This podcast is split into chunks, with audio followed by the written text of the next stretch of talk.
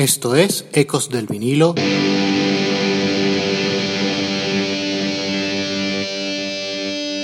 Radio. Hola, esto es Ecos del vinilo radio, les habla Ricardo Porman. Hoy vamos con la pequeña historia tras el cuarto sencillo del álbum multiplatino de los irlandeses U2, de Joshua Tree. Les hablo de la canción In God's Country. Iniciamos.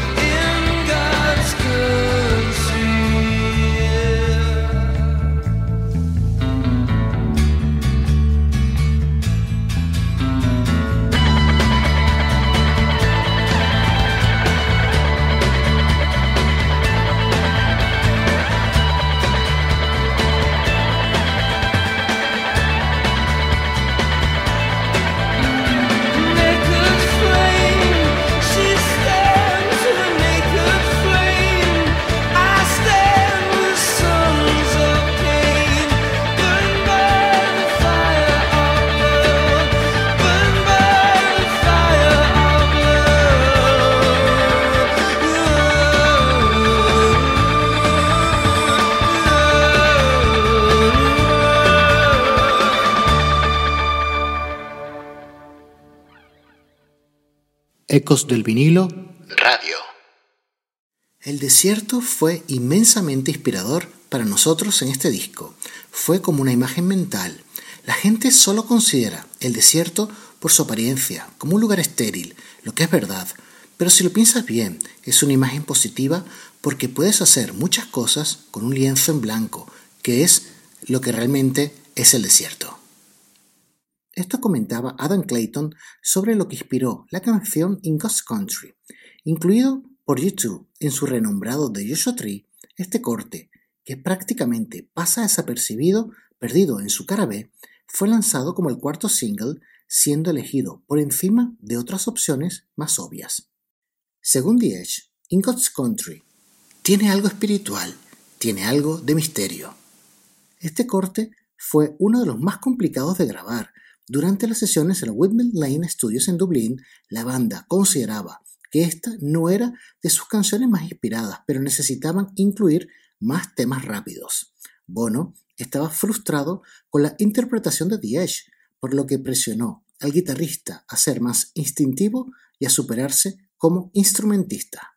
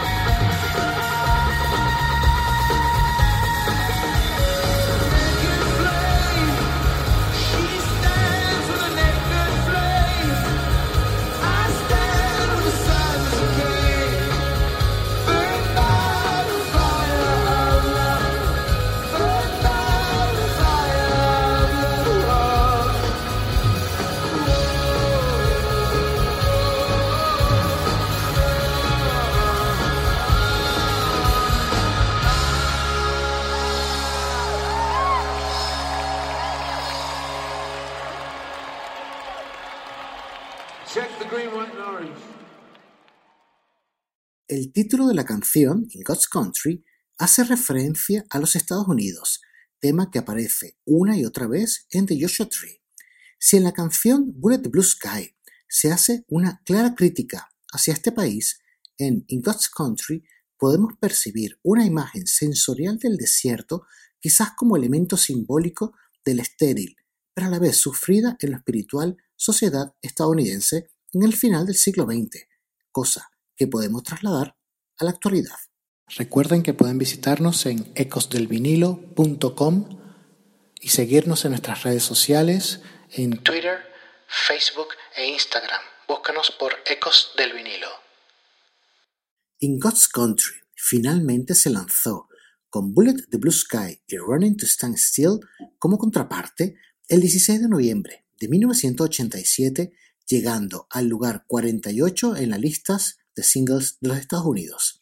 Precisamente, con estas dos canciones, llegamos al final de este programa, breve pero intenso. Esto fue Ecos del vinilo radio y les habló Ricardo Porman.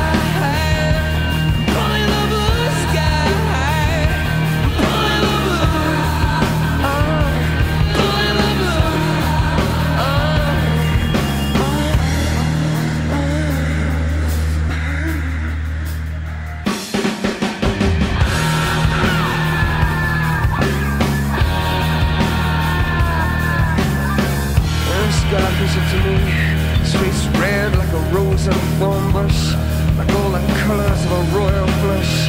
And it's peeling off those dollar bills, slapping them down. 100, 200. And I can see those fighter planes. And I can see those fighter planes. Across the mud huts where children sleep. Through the alleys of quiet city street. We take the staircase to the first floor. Turn the key and slowly unlock the door. As the man breathes into his saxophone. And through the walls we hear the city groan. Outside it's America. Outside it's. America.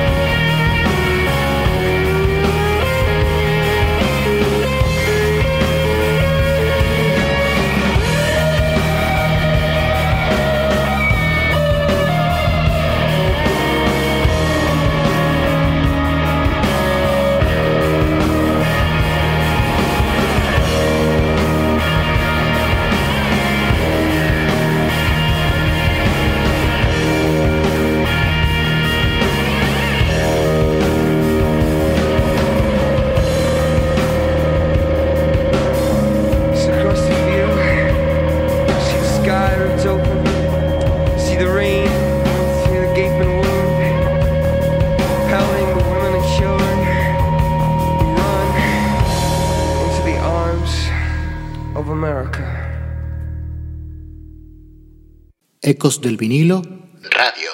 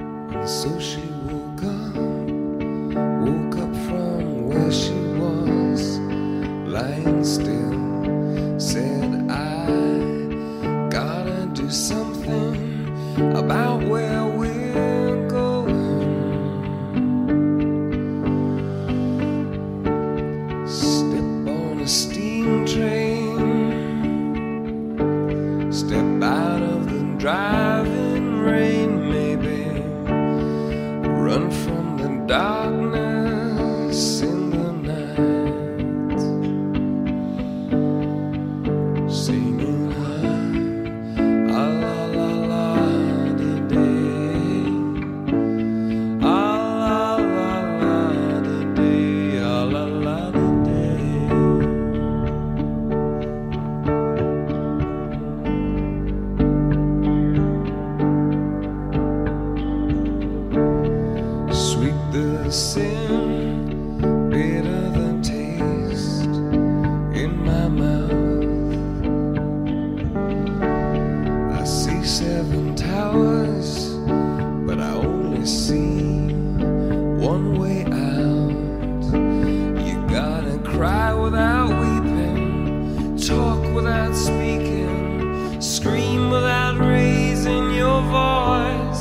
You know I took the poison from the poison stream, then I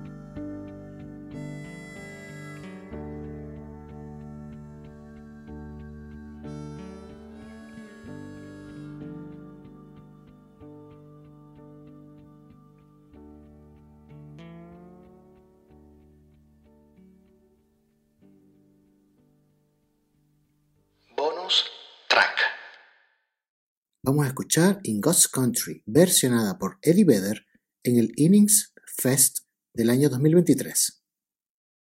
I'll tell it quick. Um, the first time I was ever in Arizona was actually here in Tempe. And, and it, it, it, it, it wasn't because I went to college here or anywhere.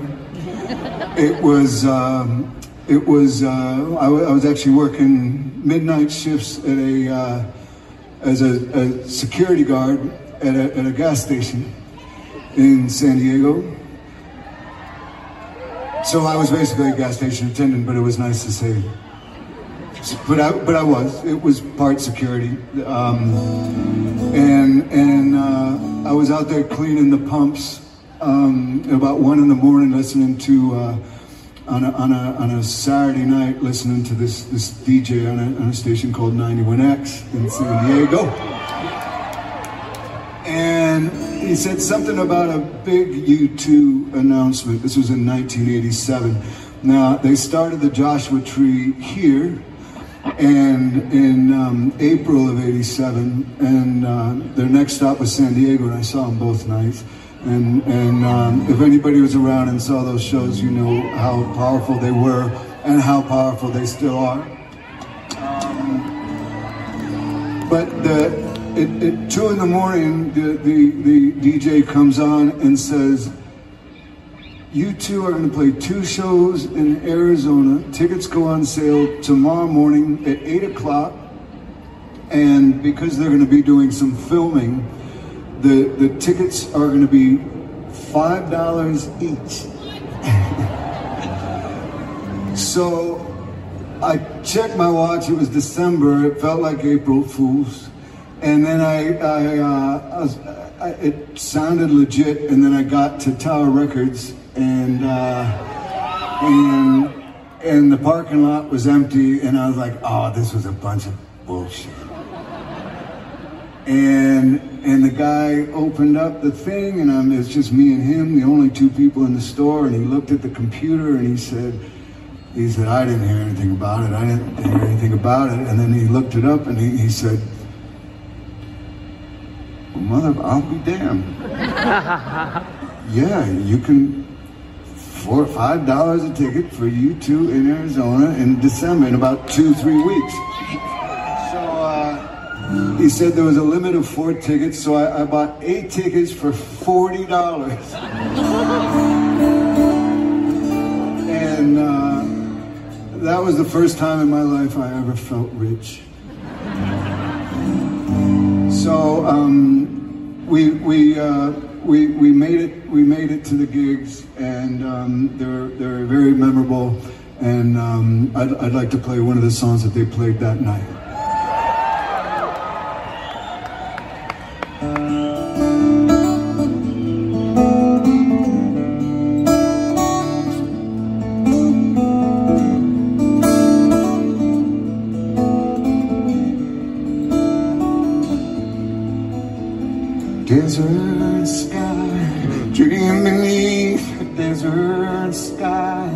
The rivers run, but soon run dry.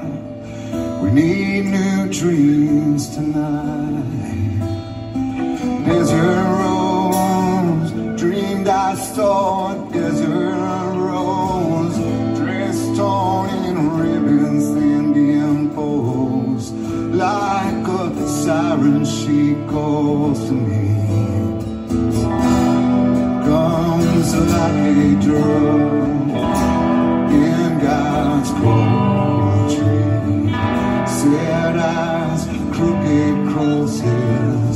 crosses